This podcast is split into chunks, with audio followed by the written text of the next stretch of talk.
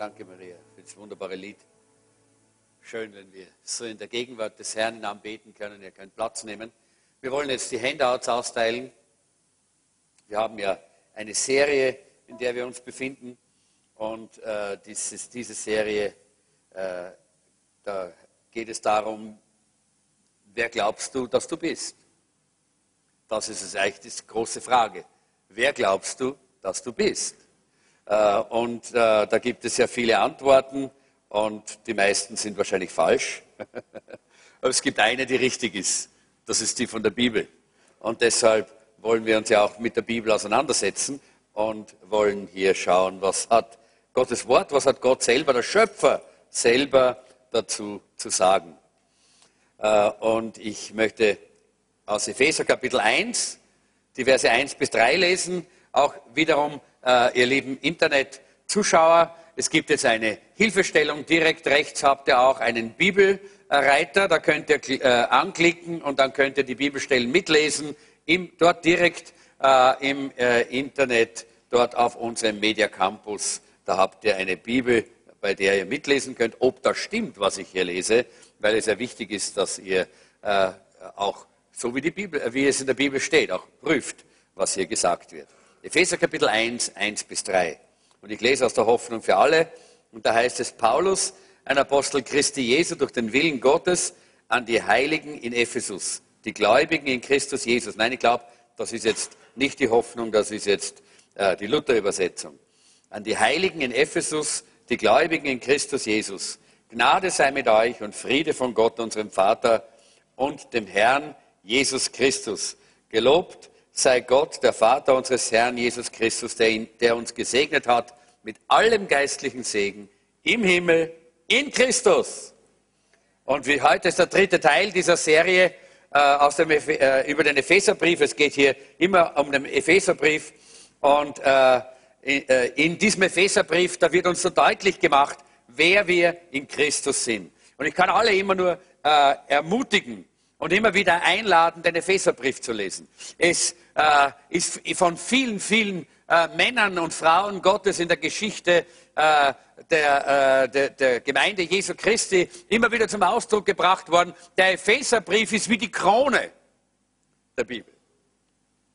Im Epheserbrief der Epheserbrief ist nicht geschrieben aus irgendwelchen Problemen heraus, um Problemen zu begegnen, wie zum Beispiel der Korintherbrief oder der Galaterbrief, sondern der Epheserbrief ist geschrieben so, wie wenn Gott dem Paulus eine Offenbarung gegeben hätte. Und diese Offenbarung, die hat er jetzt weitergegeben. Eine Offenbarung darüber, wer wir sind in Christus, was wir haben in Gott, was Gott uns an Reichtum gegeben hat, wie Gott uns segnen möchte. Es ist eigentlich ein Segensbrief.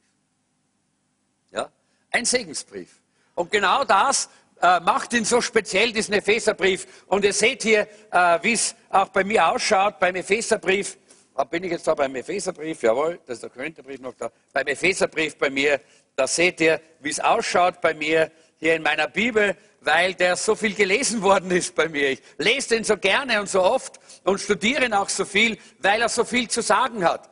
Und ich habe äh, von einem Erweckungsprediger, ich glaube, es war, war das Spurgeon oder, der, oder nein, der, der, dieser, dieser Erweckungsprediger Jonathan Edwards, der hat einmal gesagt, äh, wenn bei jemandem die Bibel auseinanderfällt, dann fällt normalerweise nicht sein Leben auseinander.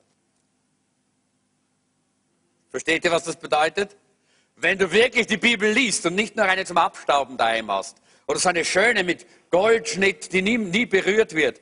Wenn du wirklich die Bibel liest, ja, dann wird dein Leben davon auch profitieren und gestärkt werden. Ja? Und wenn bei jemandem die Bibel auseinanderfällt, ist ein Zeichen, dass er sie viel liest, nicht? Und dann fällt das Leben nicht auseinander. Dann hat man ein stabiles Leben. Dann hat man ein glückliches Leben, ein erfülltes Leben. Und darum geht es uns ja eigentlich, wenn wir äh, diese, dieses Studium machen. Und darum geht es ja Gott. Gott will ja, dass wir gesegnet sind. Gott will ja, den Segen, den er eigentlich geplant hat für die Menschen, schon im Paradies, den will er uns ja wieder geben, Leute. Das ist ja nicht so, dass Gott herumrennt und immer wieder nur schaut, dass er uns Probleme schickt, damit wir ja Probleme haben. Und damit, nein, Gott möchte das ja gar nicht. Gott will, dass wir auch wirklich zu dem werden können, was er eigentlich im Paradies geplant hat. Und ich glaube, es war Greg Hill, der das gesagt hat, mir kommt das jetzt gerade so, wo er gesagt hat, Gott hat schon lange, lange, lange ja, einen wunderbaren Plan für dich. Ja. Du bist jetzt hier nur kurz auf diesem, äh, auf diesem Planeten. Und äh, äh ich glaube, da ging es darum auch, was eine, eine Mutter gesagt hat. Und es war interessant heute bei, dieser, äh, bei diesem, äh, bei diesem äh, ewige Wegeseminar. Da gab es eine Möglichkeit, immer wieder in den kleinen Gruppen dann auch sein Herz zu öffnen und das, was Gott gezeigt hat, auch dort durch sein Wort und durch den Geist auch einfach zum Ausdruck zu bringen und darüber zu reden und dann auch Gebet zu empfangen.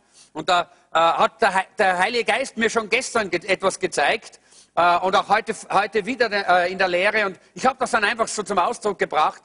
Und dann wurde dort auch gebetet für mich und, und, und das wurde einfach weggenommen. Ich habe so gespürt, wie das weggegangen ist aus meinem Leben. Einfach die Tatsache, dass äh, meine Mutter äh, während meiner Schwangerschaft, äh, nein, ich war nicht schwanger, während ihrer Schwangerschaft mit mir, während ihrer Schwangerschaft mit mir, äh, krank, äh, herzkrank geworden ist, schwerst herzkrank. Er hat einen Herzklappenfehler bekommen.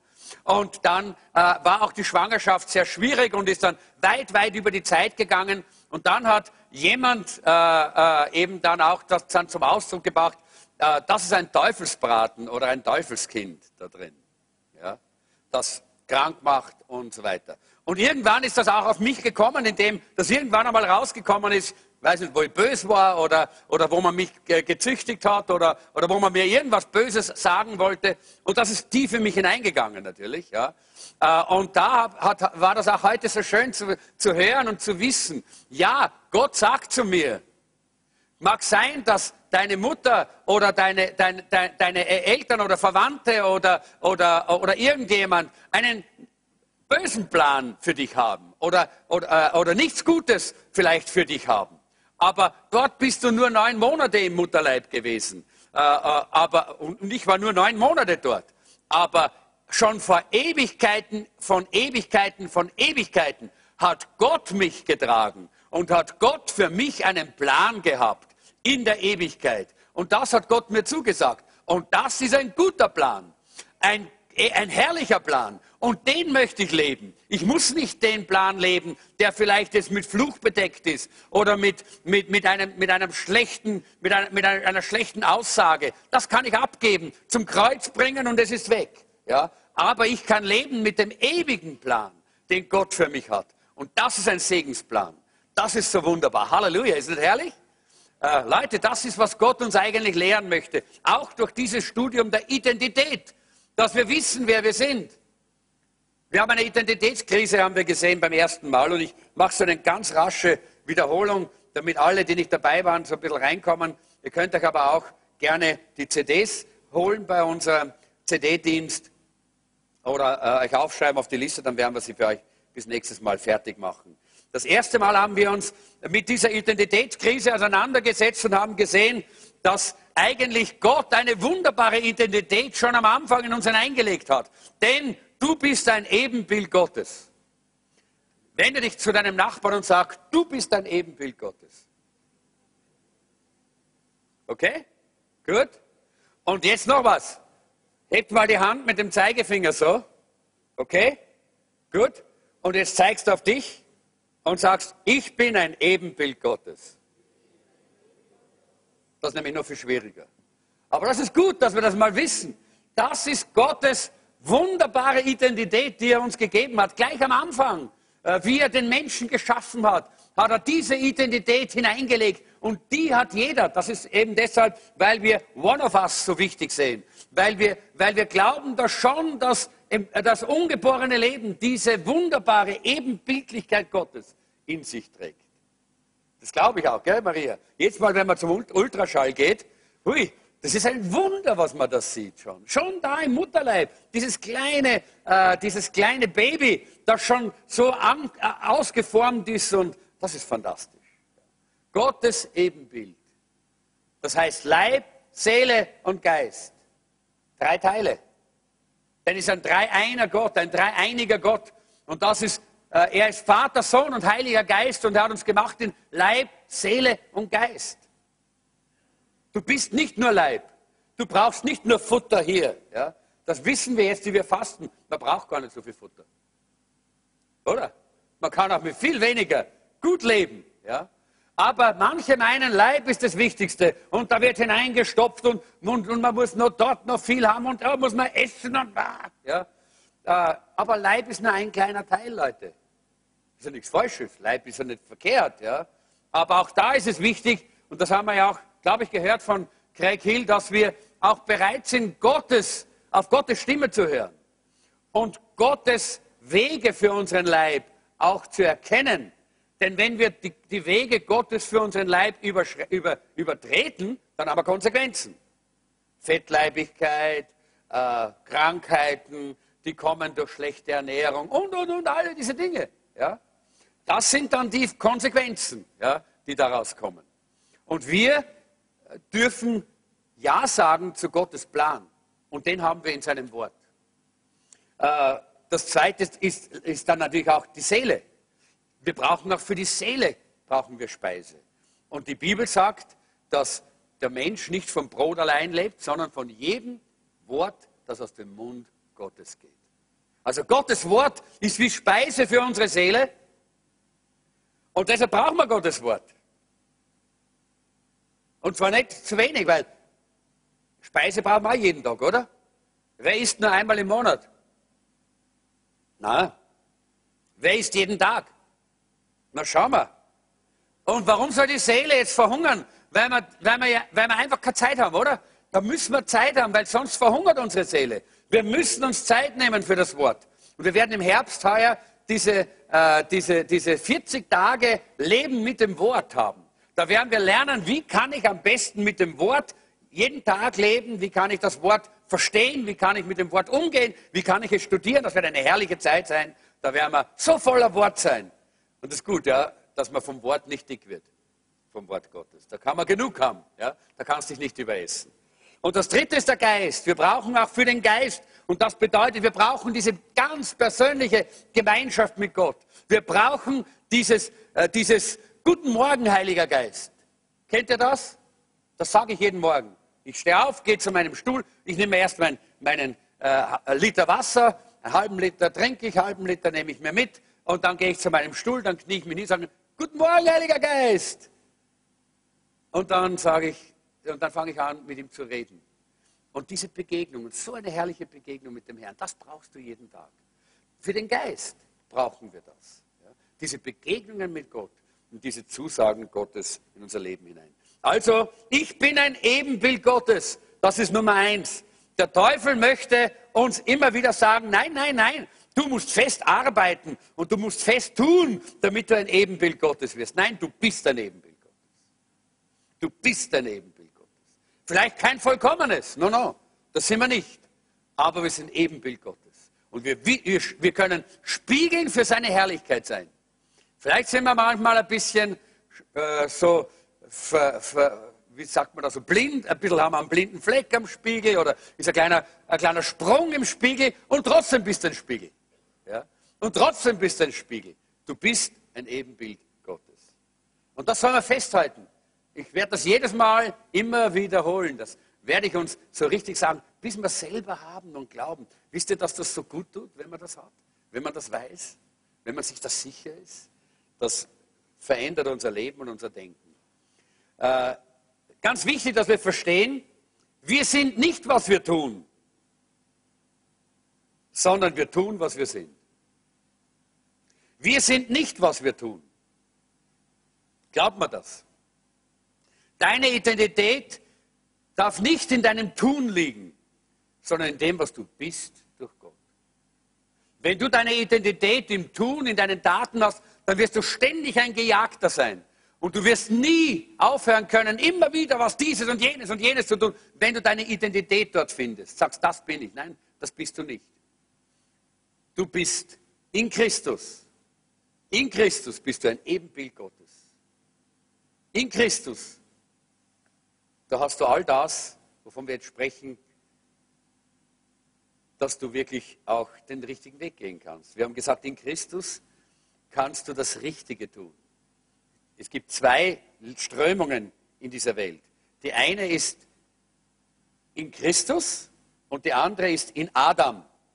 Adam war der erste Mensch, von dem jeder körperlich, physisch abstammt. Aber Adam, wissen wir, ist zu Fall gekommen. Und deshalb sind alle, die nach ihm kommen, fleischliche Wesen, die im Fleisch leben. Das heißt, in ihrer Eigensucht, Egoismus, äh, eben gefallen, so wie Adam selber, äh, und, äh, und nicht in der, in der innigen Gemeinschaft mit Gott. Und da gibt, das ist die eine Linie. Du kannst dich entscheiden, dass du Adam nachfolgst, oder du kannst dich entscheiden, Christus, Jesus Christus nachzufolgen. Er ist der zweite Adam. Er hat die Sünde ans Kreuz getragen. Adam hat die Sünde in die Welt gebracht. Jesus hat die Sünde aus der Welt gebracht, geschafft, indem er gestorben ist für unsere Sünde. Wem folgst du nach? In Christus kannst du das Richtige tun. In Adam wirst du immer das Falsche tun. In Christus bekommst du die Kraft, das Richtige zu tun. Warum? Warum? Was ist Gnade?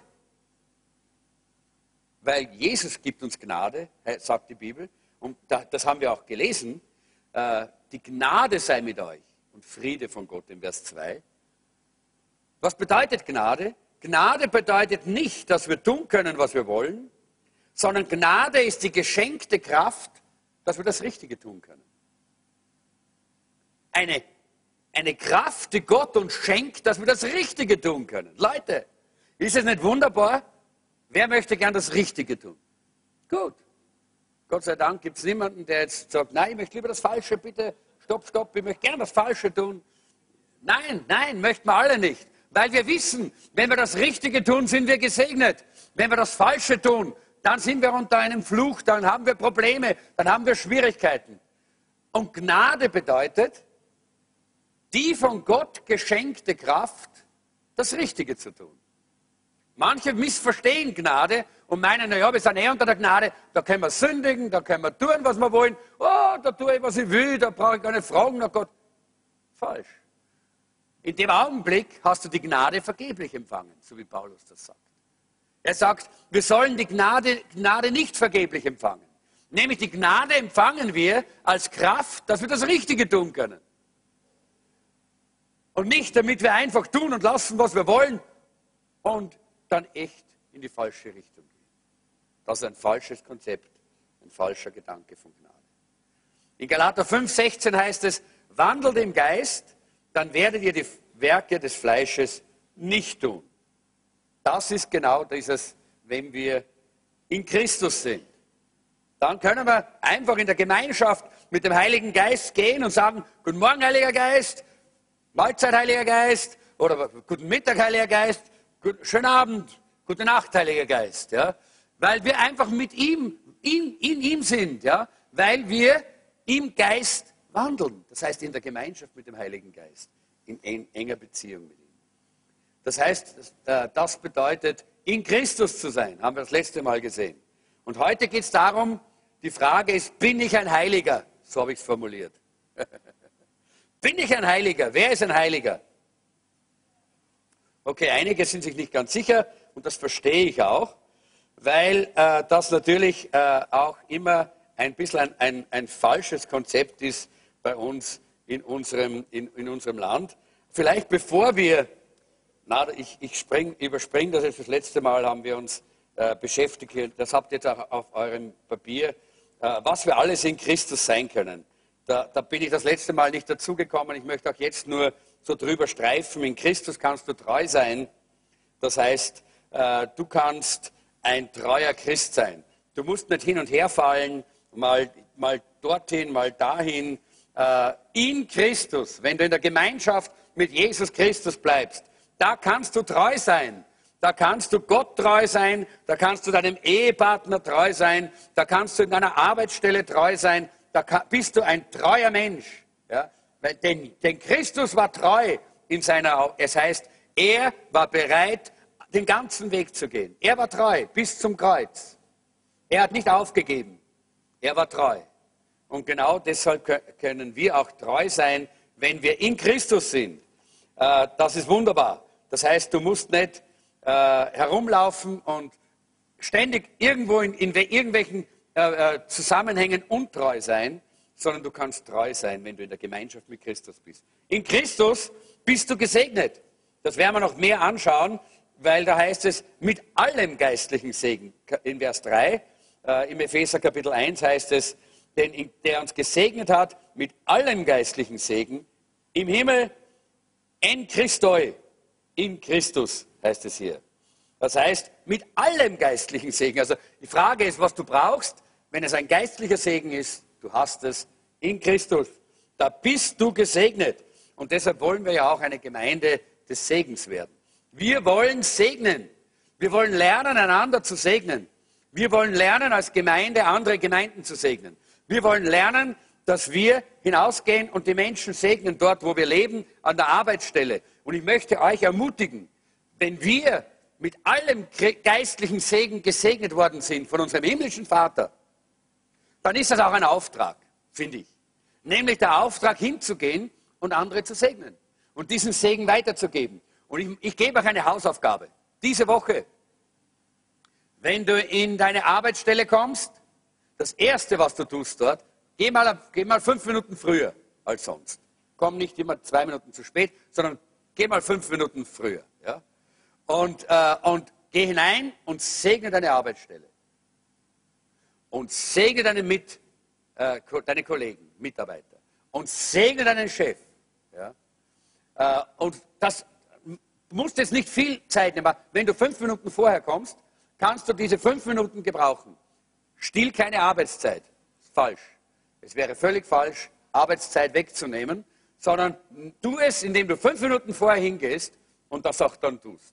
Und du wirst sehen, welche Veränderung geschieht, wenn du den Segen, den du bekommen hast, auch weitergibst. Wenn du auf die Uni gehst, dann geh hin und fang an, dort die Menschen zu segnen, deine Professoren zu segnen. Äh, segne dort äh, dieses Institut, an dem du bist. Äh, in deiner Schule, segne die Schule, die Lehrer, segne den Direktor, segne und gib den Segen weiter. Wenn du zu Hause bist, dann segne deinen Nachbarn. Geh mal an, deinen, an, den, an den Türen deiner Nachbarn vorbei und segne sie. Sag im Namen Jesu, ich gebe jetzt hier den Segen vom Vater weiter an diese Familie, an diese Leute hier. Und segne, fang an zu segnen. Wir wollen eine segnende Gemeinde sein. Denn wir sind gesegnet. Es heißt hier, dass wir mit allem geistlichen Segen im Himmel durch oder in Christus Jesus gesegnet worden sind. Du bist gesegnet in diesem äh, äh, in Christus. Und deshalb können wir auch ein Segen füreinander sein. Leute, ihr seid für mich ein Segen. Jeder Einzelne. Keine Bürde, sondern ein Segen. Und betet, dass es so bleibt. das sagt die Bibel auch. Paulus sagt, betet, dass wir das Wort nicht als Last verkündigen, sondern mit Freude. Und ich verkündige es gerne und mit Freude, weil ihr ein Segen seid für mich. Lass uns füreinander ein Segen sein. Lass uns auch das zum Ausdruck bringen. So schön, jemand hat mir, ich habe jemanden umarmt, der hat gesagt, ich freue mich, ihr seid so ein Segen für mich. Das ist schön, sagt das auch einander. Ja? Sprecht das einander äh, auch wirklich zu und aus. Sagt das auch in der Familie. Sagt zu deinen Kindern, mein lieber Sohn oder meine liebe Tochter, du bist ein Segen für mich. Ich freue mich, dass ich dich habe. Du bist ein Segen für mich. Sag mal als liebes Kind, sag mal zu deinen Eltern, hey, Papa, du bist ein Segen für mich. Mama, du bist ein Segen für mich. Wisst ihr, das wird so vieles verändern. Sag zu deinem Ehepartner, meine liebe Frau, was bist du für ein toller Segen für mich. Ja? Das habe ich jetzt so gemeint.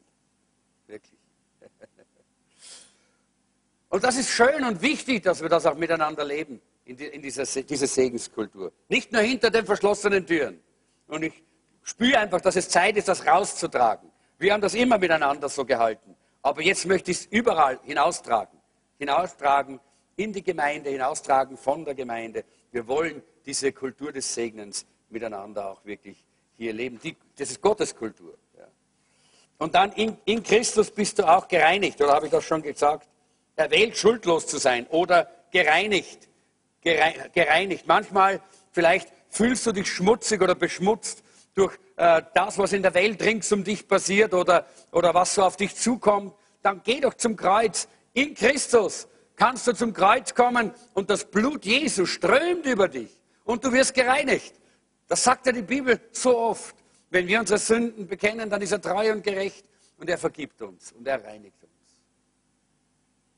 In Christus geht es dann weiter, äh, ist dir vergeben, in Christus kannst du den Willen Gottes kennen, in Christus, das klar, da nehme ich das Wort, da verstehst du auch das Wort, da kannst du den Willen Gottes kennen. In Christus bist du versöhnt, hast du versöhnt mit dir selber, versöhnt mit deinen Mitmenschen, versöhnt mit Gott sowieso, weil er hat diese Versöhnung gebracht. In Christus hast du ein Erbe, das werden wir alles, diese Dinge werden wir alle im Epheserbrief miteinander jetzt in diesen nächsten Wochen miteinander studieren. In Christus hast du Hoffnung und in Christus hast du den Heiligen Geist, das ist auch wichtig, den brauchen wir. Jetzt möchte ich einfach in die heutige, das heutige Thema hineingehen äh, und äh, da, äh, da möchte ich ganz bewusst jetzt einfach mal zu dem Punkt springen, weil ich vorher gesagt habe, sind, bist du ein Heiliger oder bist du kein Heiliger? Die Frage, wer und was ist ein Heiliger, ist natürlich bei uns in einem katholischen Land eine ganz interessante Frage. Und das möchte ich gleich von vornherein einmal sagen, ich bin kein Antikatholik. Oder ich würde sagen, nicht mehr. Ja.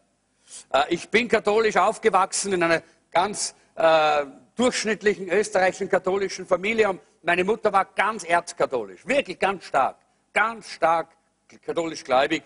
Und äh, ich bin dann weg, ich bin äh, ausgebrochen und dann habe ich mein Leben Jesus gegeben. Und dann habe hab ich gemerkt, wie die katholische Kirche damals noch vor vielen, vielen Jahren uns, die wir das Evangelium versucht haben, anderen weiterzusagen, sehr viele Schwierigkeiten gemacht hat. Und damals bin ich dann sehr stark auch gegen die katholische Kirche gestanden, weil ich einfach diesen Druck, äh, einen Gegendruck gemacht habe, sozusagen. Und das war eine Zeit, da ist das so gewesen. Gott sei Dank hat Gott mir gezeigt, das ist nicht meine Aufgabe.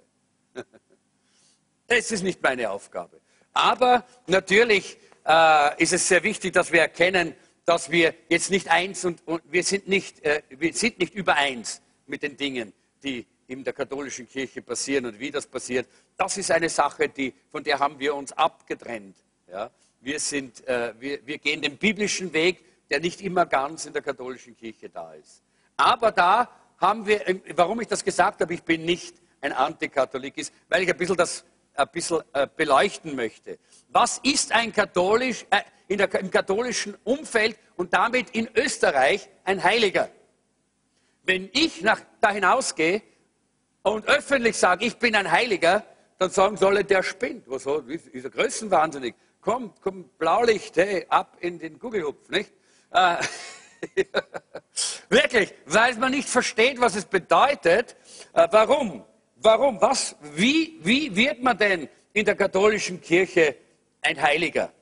Ja? Und äh, das ist sehr wichtig, äh, dass, wir, dass wir das auch wissen, dass, wie das dort geht, weil das ist nämlich das, was uns, unser Land prägt. Zuerst einmal muss ein Katholik sein. Ja? Also das bedeutet, da gehöre ich schon nicht mehr dazu, also kann ich schon kein Heiliger mehr werden. Ja? Äh, Nummer eins, muss der Katholik werden. Äh, und das zweite ist, du musst sterben. Ja, ist eh klar, ja? Sowieso. Wenn du Heiliger werden willst, musst du sterben. Ja? Äh, also ist auch schon schwierig für mich jetzt, nicht? Äh, äh, da kann ich mich nicht so wahnsinnig freuen über diese Form von Heiliger, nicht? Äh, weil ich lebe ganz gern auch. Ja? das dritte ist, wenn du dann äh, gestorben bist als Katholik, dann muss rings um den Platz, wo du gelebt hast, muss sich irgendwie eine, äh, eine Art, äh, ja, eine Gruppe bilden. Da muss dann dort ein, ein, möglicherweise eine, eine Statue von dir stehen oder irgendein Denkmal und, dann, und dort sammeln sich Leute und dort baut sich eine kleine Kirche auf oder sowas, nicht? Nummer vier ist, dass dann dein Leben untersucht wird. Wie hast du gelebt? Ist ja nicht schlecht. Das gehört für uns auch dazu, wenn wir Heilige sind. Nicht? Also dann wird das einmal untersucht, wie hast du gelebt und, äh, und, äh, und was hast du getan und was hast du nicht getan. Äh, und, und wenn das alles ge äh, ge gemacht worden ist, dann geht das an den Bischof. Und der Bischof, der untersucht dann diesen Fall und alles, ob das wirklich dorthin führt, dass es ein Heiliger werden kann. Nicht? Äh, ob du heilig genug wirst oder so, nicht? Und dann, wenn er sagt ja, dann geht es in den Vatikan. Es geht nach Rom. Und dann kommen die ganz großen Leute aus der Kirche und die untersuchen das noch einmal. Die untersuchen das noch einmal genau. Ja? Äh, ob das auch wirklich alles gut ist und stimmt. Ja? Aber vorher, bevor sie kommen, musst du aus dem Jenseits ein Wunder tun. Anstrengend, ne? So ein Heiliger zu werden. Das heißt, es muss postmortem Wunder geben. Ja? Leute müssen deinen Namen anrufen und geheilt werden zum Beispiel. Oder, oder, oder die Reliquie küssen, wo, da, wo irgendwo ein Bandel von dir herumliegt und dann geheilt werden. Ja? Also es, du musst aus dem Jenseits ein paar Wunder tun. Und dann kommt es in den Vatikan, Vatikan und dort wird es nochmal untersucht. Und wenn es dort auch noch untersucht wird und alles okay ist, dann wirst du mal selig gesprochen. Ja? Das heißt, dann sagt man, naja gut, der ist selig oder gesegnet. Ja? Äh, wir haben gesehen, wir sind schon gesegnet, also wir kommen dann gleich einmal zu der biblischen Variante. Nicht? Das ist die katholische Variante, wie man ein Heiliger wird. Und das ist in den Köpfen der Leute. Darum verstehen sie nicht, wenn wir darüber reden, wenn wir die biblische Variante haben. Natürlich jetzt ist dann selig gesprochen, das muss einige Jahre dann so gehen und dann müssen die Leute, die, die, die dann jetzt dich gekannt haben, weiter beten, dass noch Wunder geschehen. Und wenn dann noch ein paar Wunder geschehen in deinem Namen, ja, die du aus dem Jenseits tust, dann, ja, dann kommt der Moment, wo du dann eben auch heilig gesprochen wirst. Und dann heißt es, das ist jetzt ein Heiliger. Und dann darf zu dir gebetet werden. Äh, das, dann, äh, dann bist du dann ein, jemand, der in Not angerufen wird. Dann hast du einen Haufen zu tun aus dem Jenseits, nicht? Also, das ist die katholische Variante. Jetzt kommt die biblische Variante. Was sagt denn die Bibel, wie man ein Heiliger wird? Das sagt der Apostel Paulus im ersten Vers in, an den Brief, in dem Brief an die Epheser. Ein Apostel Christi Jesu durch den Willen Gottes an die Heiligen in Ephesus. Was waren denn das? Waren das lauter Tote dort? Versteht ihr? Waren das lauter Tote? War das nur ein großer Friedhof? Oder was war das? Versteht ihr? Nein, nein, nein, nein. Das muss man ganz anders sehen. Ephesus war eine große Handelsstadt gab so 250 bis 300.000 Einwohner, hat Ephesus gehabt. Das war zur damaligen Zeit eine gigantische Stadt. Ja? Und ist direkt an den Handelsrouten Kleinasiens, äh, Kleinasiens gelegen. Da hat sich was abgespült dort. Und dort gab es eine Gemeinde. Und in, diesem, in dieser Stadt Ephesus, da hat es alles gegeben. Jeden Götzendienst, jede Sünde, jede, jede, jede Prostitution, alles gab es dort. Ja? Äh, und da haben sich aus diesem ganzen Volk, haben sich die Leute bekehrt und sind in die Gemeinde von Ephesus gekommen. Und die haben angefangen, die haben Jesus geliebt. Ja? Die waren wirklich verliebt in Jesus. Warum weiß ich das? Die haben gebrannt für Jesus. Die haben ihr Leben für Jesus gegeben. Warum weiß ich das? Weil einige Jahre später, nämlich nur äh, der, äh, der, der Epheserbrief wurde in etwa so in den 60 nach nach, äh, nach Christus äh, geschrieben. Und nur 30 Jahre später schreibt nämlich Johannes die Offenbarung und da sagt Jesus zu den Ephesern, hey Leute, warum habt ihr diese brennende Liebe verlassen, die ihr glaubt? Wenn sie es nie gehabt hätten, würde Jesus das nicht sagen. Also es war eine brennende Gemeinde, die haben, Je, die haben Jesus geliebt, die waren brennend für Jesus, fürs Evangelium, dort in, in, in Ephesus. Aber was sie beileibe nicht waren, das ist vollkommen. Ganz sicher nicht. Sie sind jung Bekehrte gewesen. Wer von euch hat schon jemanden einmal getroffen, der gerade jung sein Leben Jesus gegeben hat äh, und, äh, und so angefangen hat, mal so mit Jesus zu leben? Ne? Wer kennt solche? Ja, genau. Das sind so die Leute, äh, die, die versuchen das Beste und versuchen so, wie die Bibel sagt und wie Gottes Worte sagt, aber da ist noch so vieles schief und das, das verstehen sie noch nicht und das haben sie noch nicht auf der Reihe. Und trotzdem, trotzdem, trotzdem es so war hier in Ephesus, sagt Paulus an die Heiligen, an die Heiligen in Ephesus, schreibt er diesen Brief. ganz bemerkenswert. Wenn du heute hier sitzt, das komme ich gleich einmal so ganz direkt drüber, weil mir das am Herzen liegt jetzt momentan. Wenn du hier sitzt und du fühlst dich verdammt, weil irgendwas schiefgelaufen ist in deinem Leben. Aber du hast dein Leben Jesus gegeben.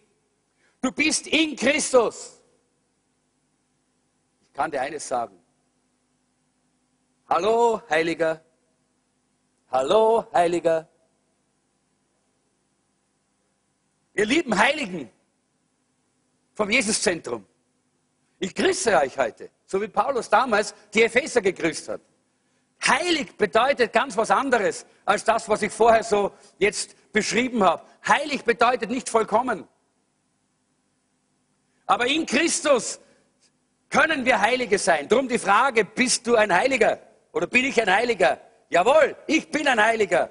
Bin ich verrückt? Nein. Habe ich einen Größenwahn? Nein. Sondern ich bin in Christus. Und deshalb hat er durch sein Erlösungswerk am Kreuz eine Veränderung gemacht. Wisst ihr was? Wir nennen das in unserem Begegnung mit Gott Wochenende den Tausch am Kreuz. Der Tausch am Kreuz bedeutet, ich war ein dreckiger Sünder. Ganz ehrlich. Wirklich. Dreckiger Sünder, der nur Verdammnis und Verdammnis und Verdammnis wirklich verdient hat. Und das haben wir dir leider gezeigt. Nicht nur in der Ewigkeit, sondern auch hier schon. Einfach, klar, abgeschrieben. Aber wisst ihr, was passiert ist? Christus ist zum dreckigen, verdammungswürdigen, verdammten Sünder geworden am Kreuz. Aber er war der Heilige. Und er hat mit mir getauscht. Er ist der verdammungswürdige, der dreckige Sünder geworden, der ich war. Und ich bin der Heilige geworden, der er war. Halleluja! Ist das wunderbar? Der Tausch am Kreuz bedeutet, dass Christus für uns das genommen hat, was wir nicht tragen können und was unsere frühere Identität war und hat uns seine Identität gegeben als Heilige. Und darum sagt die Bibel auch, jetzt lebe nicht mehr ich, sondern Christus lebt in mir. Halleluja. Weil sein Leben diese Heiligkeit in. Das bedeutet, von neuem geboren zu sein, wie es die Bibel sagt. Und da kann es sein, dass wenn wir, äh, wir alle sind schwach und wir alle haben Schwächen und Schwachheiten. Da kann es sein, dass wir dort und da mal zu kurz kommen, versagen, nicht vollkommen sind und trotzdem sind wir heilig. Weil die Heiligkeit von Jesus in unser Leben gekommen ist, in Christus, solange wir in der Gemeinschaft mit dem Herrn sind. Interessant, Paulus macht das wirklich einfach. Ein Schritt, kein Geld, keine Verschreibungen, musst nicht sterben. Ist gut, ha? Paulus ist doch gut zu uns. Äh, musst nicht sterben, äh, brauchst nicht dich anstrengen, dass irgendwo Wunder passieren durch dich, das geht eh nicht. Ja? Das funktioniert eh nicht. Nein, ein Schritt in Christus und du bist ein Heiliger. Das ist, was Paulus uns hier zusagt. Er sagt, du kannst heilig sein in Christus Jesus. Dann bist du ein Heiliger. Heilig steht im Alten Testament, das Wort heilig steht 498 Mal im Alten Testament und 196 Mal im Neuen Testament. Also heilig ist ein Begriff, der wichtig ist in der Bibel. Und wenn man genau anschaut, was das bedeutet, dieses Heilig, dann bedeutet das zum Beispiel äh, entschieden oder hingegeben für Gott. Ja? Eigentlich äh, wird es oft übersetzt als abgesondert. Ja? Absondern bedeutet, dass ich von etwas weggehe, das schlecht ist. Ja? Wenn du dich absonderst, zum Beispiel von einer schlechten Clique, wenn es da eine Clique gibt, die rauchen Marihuana und die, äh, die, die, die, was ich, die, die saufen irgendwelche so, so diese, diese ba äh, diesen, diesen Bauersuff oder was immer, ja. Und, äh, und, und, und, und du sagst, na, ich will mit denen nichts mehr zu tun haben, dann ziehst du dich zurück, dann gehst du weg von ihnen und du willst nicht mehr mit ihnen, dann sonderst du dich ab. Ja? Und Heiligsein von der Bibel ist das unter anderem, dass wir abgesondert sind, abgeschieden von etwas, nämlich von der Sünde und von dem Denken und dem System dieser Welt. Abgesondert von etwas, aber nicht nur von etwas, sondern auch zu etwas. Und das ist, was Jesus gemacht hat. Jesus hat uns nicht nur die Sünde weggenommen. Und jetzt stehen wir da und jetzt sind wir total leer und jetzt ist langweilig und Christsein ist langweilig. Und was sollen wir jetzt tun? Jetzt können wir nicht mehr sündigen. das ist, das ist so, so manche haben so ein Konzept äh, von, von Christenleben und meinen, dass das, das Heiligsein muss was Schreckliches sein. Ja? Die meinen, Heiligsein ist gleichbedeutend mit irgendwo in ein ganz entferntes Kloster, wo man, was ich nicht reden, der, oder was immer, solche Dinge. Äh, alle, alle möglichen sch, äh, schlimmen Konzepte gibt es da, aber die stimmen alle nicht. Jesus hat uns nicht nur abgesondert von der Welt und von der Sünde, sondern auch zu etwas, nämlich zu seinem Leben, zu seinem Segen, zu seiner Fülle, zur Gemeinschaft mit ihm, zu einem gesegneten, überfließenden Leben. Dafür hat er uns abgesondert. Und das bedeutet heilig. Und so bin ich so mit Begeisterung ein Heiliger, Leute. Ich bin ein Heiliger durch und durch. Warum? Weil ich will mit Gott sein. Ich will dieses gesegnete Leben. Ich will ja abgesondert sein von dem, was mich immer zerstört hat, was mich kaputt gemacht hat, was mich runtergezogen hat. Ich will abgesondert sein, aber nicht nur irgendwo dann im All herumschwebend, äh, ohne irgendwas. Nein, sondern dann abgesondert zu Gott. In Christus, in der Gemeinschaft mit Jesus. Ich rede mit Gott. Er spricht mit mir. Er hört auf mein Gebet. Er segnet mich. Ist das nicht wunderbar? Hey, das ist, was es bedeutet, Heiliger zu sein. Dass wir auch die abgesondert sind zu ihm, dass wir mit ihm diese Gemeinschaft, Gemeinschaft haben. In Römer Kapitel 1, Vers 7 heißt es, an alle Geliebten Gottes und berufenen Heiligen in Rom. Gnade sei mit euch und Friede von Gott, unserem Vater und dem Herrn Jesus Christus. Halleluja. Ist das wunderbar? Wiederum, Paulus schreibt an alle an alle berufenen Heiligen. Wir sind berufene Heilige. Und das äh, griechische Wort ist hier wäre Agoi. Und das heißt Heiliger oder ist abgesondert. Und äh, es gibt hier, ich ein bisschen nachgeschaut, ich habe da schon ein bisschen mehr recherchiert. Äh, es gibt äh, drei verschiedene Arten, wie das gebraucht wird im Neuen Testament. Einmal äh, Agoi ist, heißt äh, ein Teil, also abgesondert sein, um ein Teil, ein Mitglied einer sichtbaren und lokalen Gemeinschaft zu sein. So wird es verwendet in Apostelgeschichte 9, Vers 32, wenn jemand das nachlesen möchte, und Vers 41 und in Kapitel 26, Vers 10 in der Apostelgeschichte. Zweitens wird es auch verwendet für ein Mitglied einer geistlichen Gemeinschaft, einfach äh, Teil einer geistlichen Gemeinschaft. Das heißt Agoi, Heiliger, abgesondert zur Gemeinschaft mit den Heiligen. Äh, das wird, so wird es verwendet in 1. Korinther 1, Vers 2 und in Kolosser 3, Vers 12. Und äh, das war jetzt für die Schnellmitschreiber. Noch einmal, 1. Korinther 1, Vers 2 und Kolosser 3, Vers 12, weil ich hoffe ja, dass ihr dann alles in der Bibel nachschlagt, was ich sage und nachlest. Und der dritte, äh, das dritte, der dritte Gebrauch von Agoi im Neuen Testament heißt eben das, was ich vorher beschrieben habe. Als Person heilig. Als Person diesen Tausch am Kreuz gemacht zu haben. Ich bin heilig. Der Heilige äh, durch die Gnade Gottes. Epheser 1, Vers 18, Kolosser 1, Vers 12 und Offenbarung 13, 10. Noch einmal Epheser 1, 18, Kolosser 1, 12 und Offenbarung 13, Vers 10. Ich werde es einfach schließen, weil ich merke, dass die Zeit äh, zu Ende geht. Ich habe auch meine Zeit, meine Zeit hier läuft aus. Und ich möchte einfach jetzt den, äh, hier einfach abschließen äh, mit diesen Punkten, indem ich die, diese Punkte ganz kurz anschneide, die, ich noch, die ihr noch drinnen habt, äh, was eben äh, ein Heiliger alles kann. Ich muss mir meine Unterlagen noch ein bisschen zusammensuchen. Äh, ja, Sünder, das ist die gute Frage. Ich habe den Punkt hier genommen, Sünder und Gottes Zorn, und lest mal die Bibelstellen, die da damit zu tun haben. Und da ist die Frage, in Epheser 2,3 heißt es, bei Natur, von Natur aus sind wir Sünder. Kapitel 2, Vers 3. Das heißt, unter ihnen, nämlich den Kindern des Ungehorsams, haben auch wir alle einst unser Leben geführt, in den Begierden unseres Fleisches und taten den Willen des Fleisches und der Sünde und waren Kinder des Zorns von Natur. Da haben wir wieder Nachkommen Adams. Ja, wer von euch ist kein Nachkomme Adams? Nie gewesen? Nie gewesen? Nie ein Nachkomme Adams gewesen?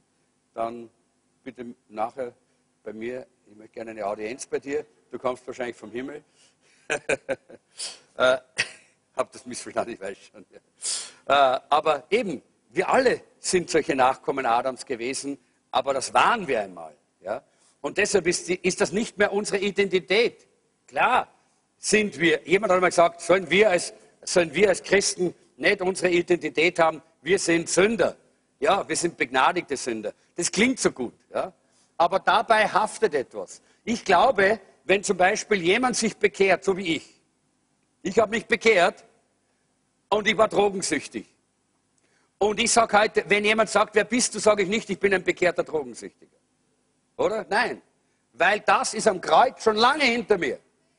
Ich kann mir mein Zeugnis erzählen, ja. Aber ich sage nicht, das ist nicht meine Identität, ein bekehrter Drogensüchtiger. Weil ich mich nicht mehr mit meiner Vergangenheit identifizieren muss. Weil der alte Gerhard ist tot und er schwimmt in der alten Donau, in der Taufe ist er untergegangen. Halleluja. Ja. Aber versteht ihr, das ist einfach eine, eine Tatsache. Das heißt, ich identifiziere mich nicht mit dem Alten. Deshalb sage ich auch nicht nur, ich bin ein bekehrter Sünder. Nein, ich identifiziere mich nicht mit dem Sünder. Ich bin ein Heiliger. Halleluja. Ich bin ein Heiliger, der manchmal sündigt. Jawohl, das stimmt. Ja. So, so, kann, so kann man es richtig ausdrücken. Aber nicht, ich bin, ich, ich bin ein bekehrter Sünder. Das ist so, als würde ich mich identifizieren mit dem Alten, mit dem Vergangenen. Nein, das sind wir nicht mehr. Wir sind neu geworden, neue Kreatur. In Christus sind wir Heilige. Halleluja. Ist das nicht wunderbar? In Christus haben wir diese Identität. Und Paulus eben schreit, äh, hat, das haben wir schon gehabt, diese Epheser habe ich schon belangt, da könnte man jetzt noch viel über Ephesus haben wir da aufgeschrieben. Ich habe so viele in meinem Bibelstudienprogramm äh, äh hier durchgeschaut, das war so gut. Äh, aber dann ist es wichtig eben, dass wir diese Identität auch festhalten. Das heißt, dass wir auch in unserem Leben diese Identität zeigen. Das ist der nächste Punkt. Ein Heiliger ist zerbrochen über Sünde. Das heißt, ein Heiliger, wenn er sündigt, das, kann, das passiert ja. Äh, jemand, der jetzt den Tausch am Kreuz erlebt hat, ist nicht ewig sündlos. Ja, in der Ewigkeit schon, aber hier auf dieser Welt nicht. Das heißt, da können wir alle mal daneben sein, alle mal was äh, vielleicht ausrutschen, alle mal zu Fall kommen. Aber, und das ist das Wunderbare, ja, wir werden zornig auf die Sünde. Ich habe das, vor vielen Jahren habe ich das einmal in einem Bild so äh, äh erlebt äh, und habe das oftmals auch gepredigt, vielleicht wahrscheinlich hier auch schon oft. Äh, den Unterschied zwischen einem, einem äh, jemandem, der ein Nachfolger Adams ist, alte Natur, und jemand, der, ein, der in Christus ist, ein Heiliger. Ja? Äh, und das ist so der Unterschied wie zwischen einer Schweineherde von der Natur her und einer Schafherde. Ja? Jetzt möchte niemand, niemandem nahe, zu nahe treten. Niemand ist ein Schwein. Ja? Wir sind alle Menschen, Gott sei Dank. Ja? Aber die Natur kann man so gut vergleichen. Wenn der Schweinehirte mit seiner Schweineherde unterwegs ist, auf einem Weg, und da gibt es eine wunderschöne Pfütze mit Schmutz, was glaubt ihr, was dort passiert? Sind die Schweine drin. Und da geht es um, und da wird gewälzt, und da wird gewälzt, und da wird gequitscht, und da wird gespritzt. Und das ist super. Und wenn der Schweinehirte weitergehen möchte und er will sie rausbringen, ist das schwierig. Er bringt sie fast nicht heraus, denn dort sind sie in ihrem Element. Klar, das ist ihr Element.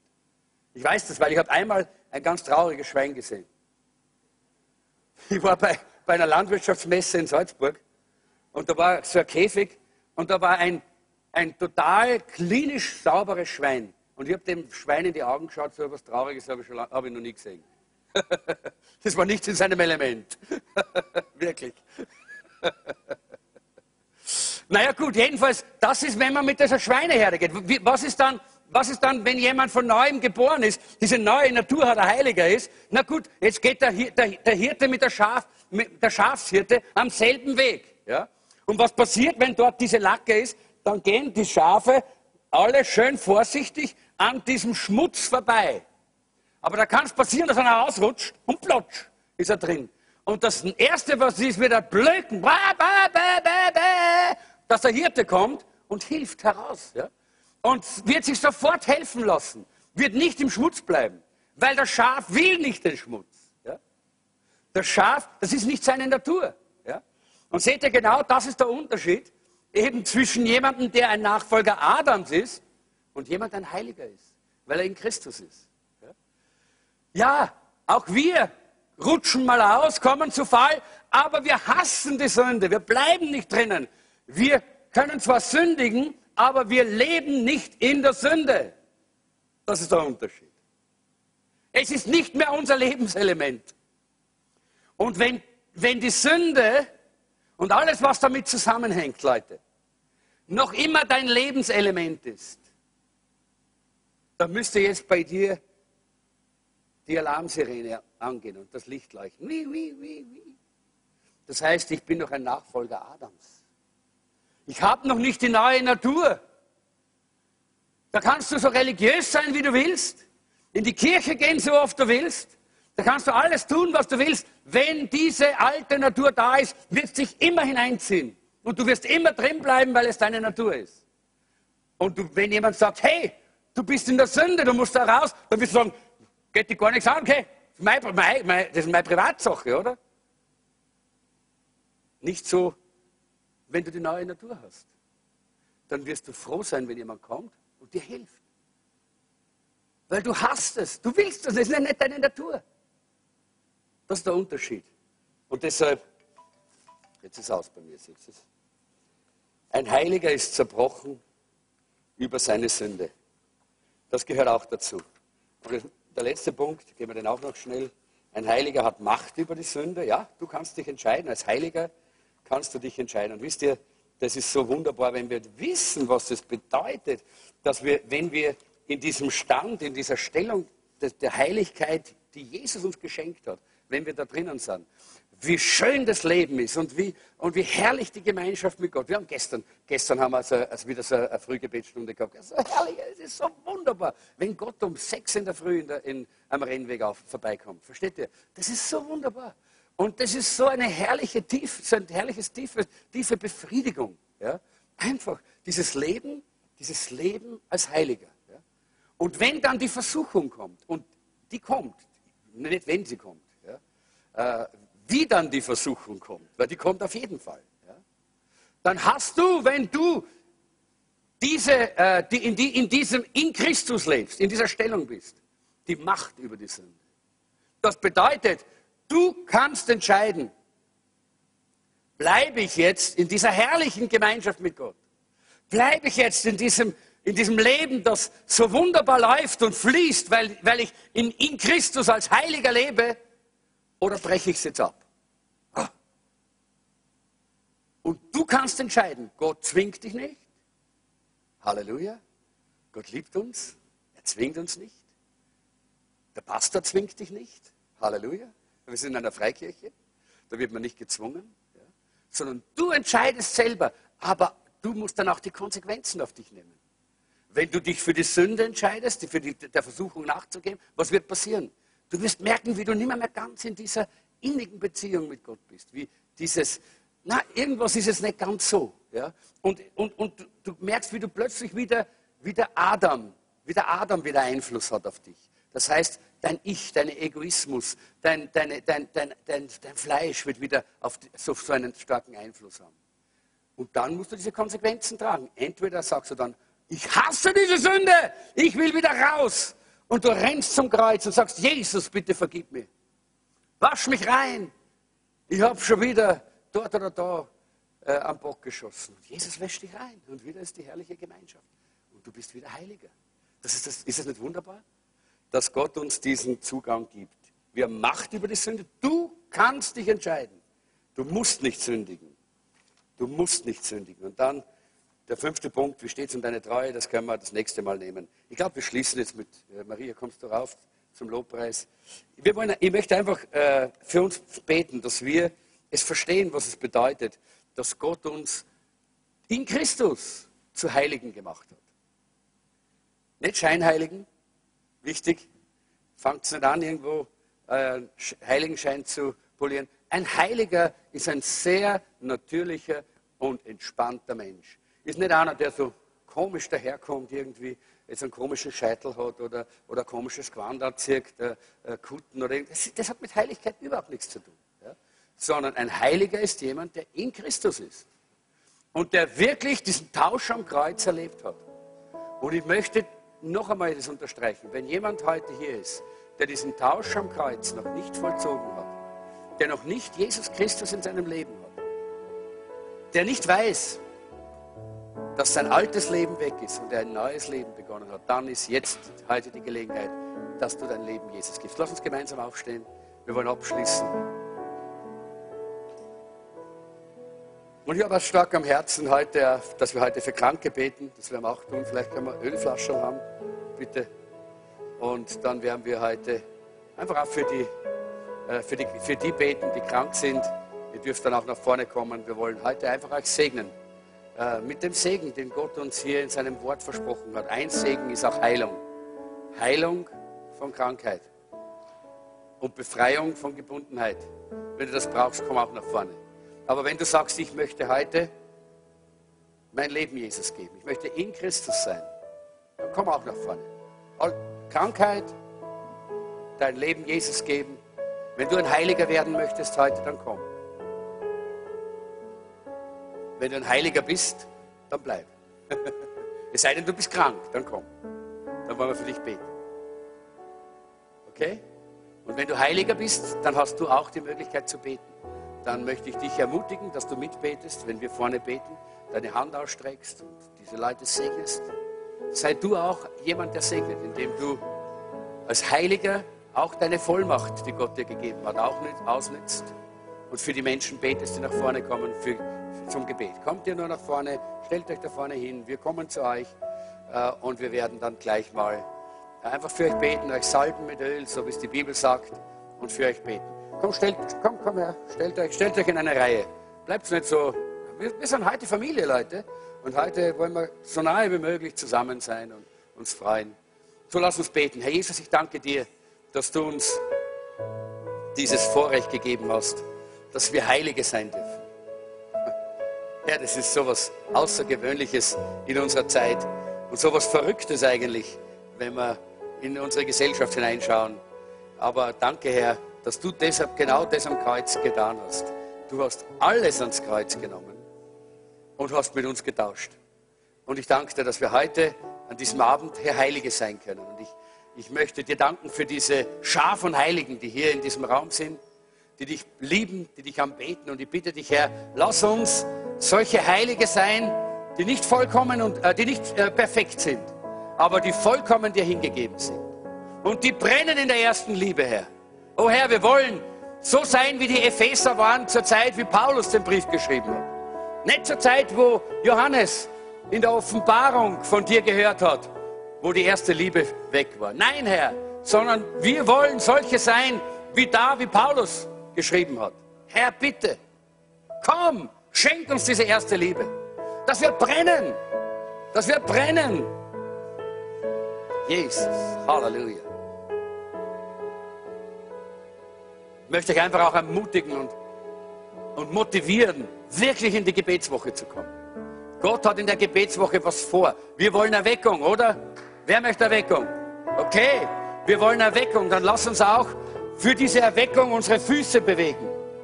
Weil das da oben ist keine Entscheidung, Leute. Entscheiden tun wir mit den Füßen. Ich glaube, es war Finney, der gesagt hat, wenn Erweckung, Charles Finney, der viel Erweckung erlebt hat, er hat gesagt, wenn Erweckung nicht an oberste Priorität in unserem Kalender hat, dann vergiss es, über Erweckung zu reden, weil dann wird keine Erweckung kommen. Es ist wichtig, dass wir dieses Erweckungsfeuer im Herzen haben. Und wenn du es nicht mehr hast, dann umso mehr komm nächste Woche, damit es wieder entzündet wird, damit nicht Jesus sagen muss, was er zu den Ephesern gesagt hat. Ich habe gesehen, wovon ihr heruntergefallen seid. Und ich werde euren leichten wegstoßen. Oh, Gott möchte, dass wir leichten. Er will unseren Leichter nicht zur Seite schieben. Nein, nein, nein. Du bist ein wunderbarer Leichter. Aber du sollst brennen. Du sollst brennen. Und dafür ist diese Gebetswoche da. Herr, ich bete jetzt auch für diese Gebetswoche, dass du dein Feuer ausgießt auf uns. Herr, komm mit deinem Anzünder, deinem Kerzenanzünder, deinem, deinem heilige Anzünder, Herr. Und zünd uns an in diesen Tagen. Dass wir brennen. Dass wir brennen für dich. Und dass es wirklich Erweckung geben kann in diesem Land. Wir bitten dich darum. Danke, Jesus. Halleluja. Entscheide dich mit deinen Füßen. Wenn du mit, wo du mit deinen Füßen hingehst, das ist wirklich in deinem Herzen. Halleluja. Ist das herrlich? Dass wir mit den Füßen ins Haus Gottes gehen können. Dass wir mit den Füßen in die Gegenwart Gottes kommen können. Dass wir mit den Füßen Zeit nehmen können für den Herrn. Als Heilige. Weil Gott uns heilig gemacht hat. Weil Jesus Christus uns seine Heiligkeit geschenkt hat. Wir werden es beten für die hier vorne und ihr betet einfach mit. Streckt eure Hände aus. Das wird nicht so lange dauern. Wir beten, es sind nicht so viele. Und dann machen wir einen gemeinsamen Abschluss, einen richtig schönen Abschluss mit einem tollen Lobpreis, vielleicht mit einem Erweckungslied, vielleicht mit Open Up the Sky.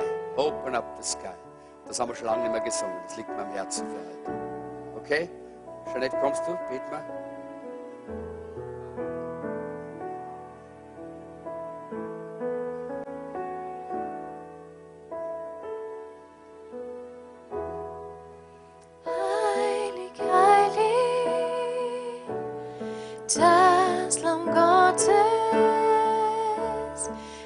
más que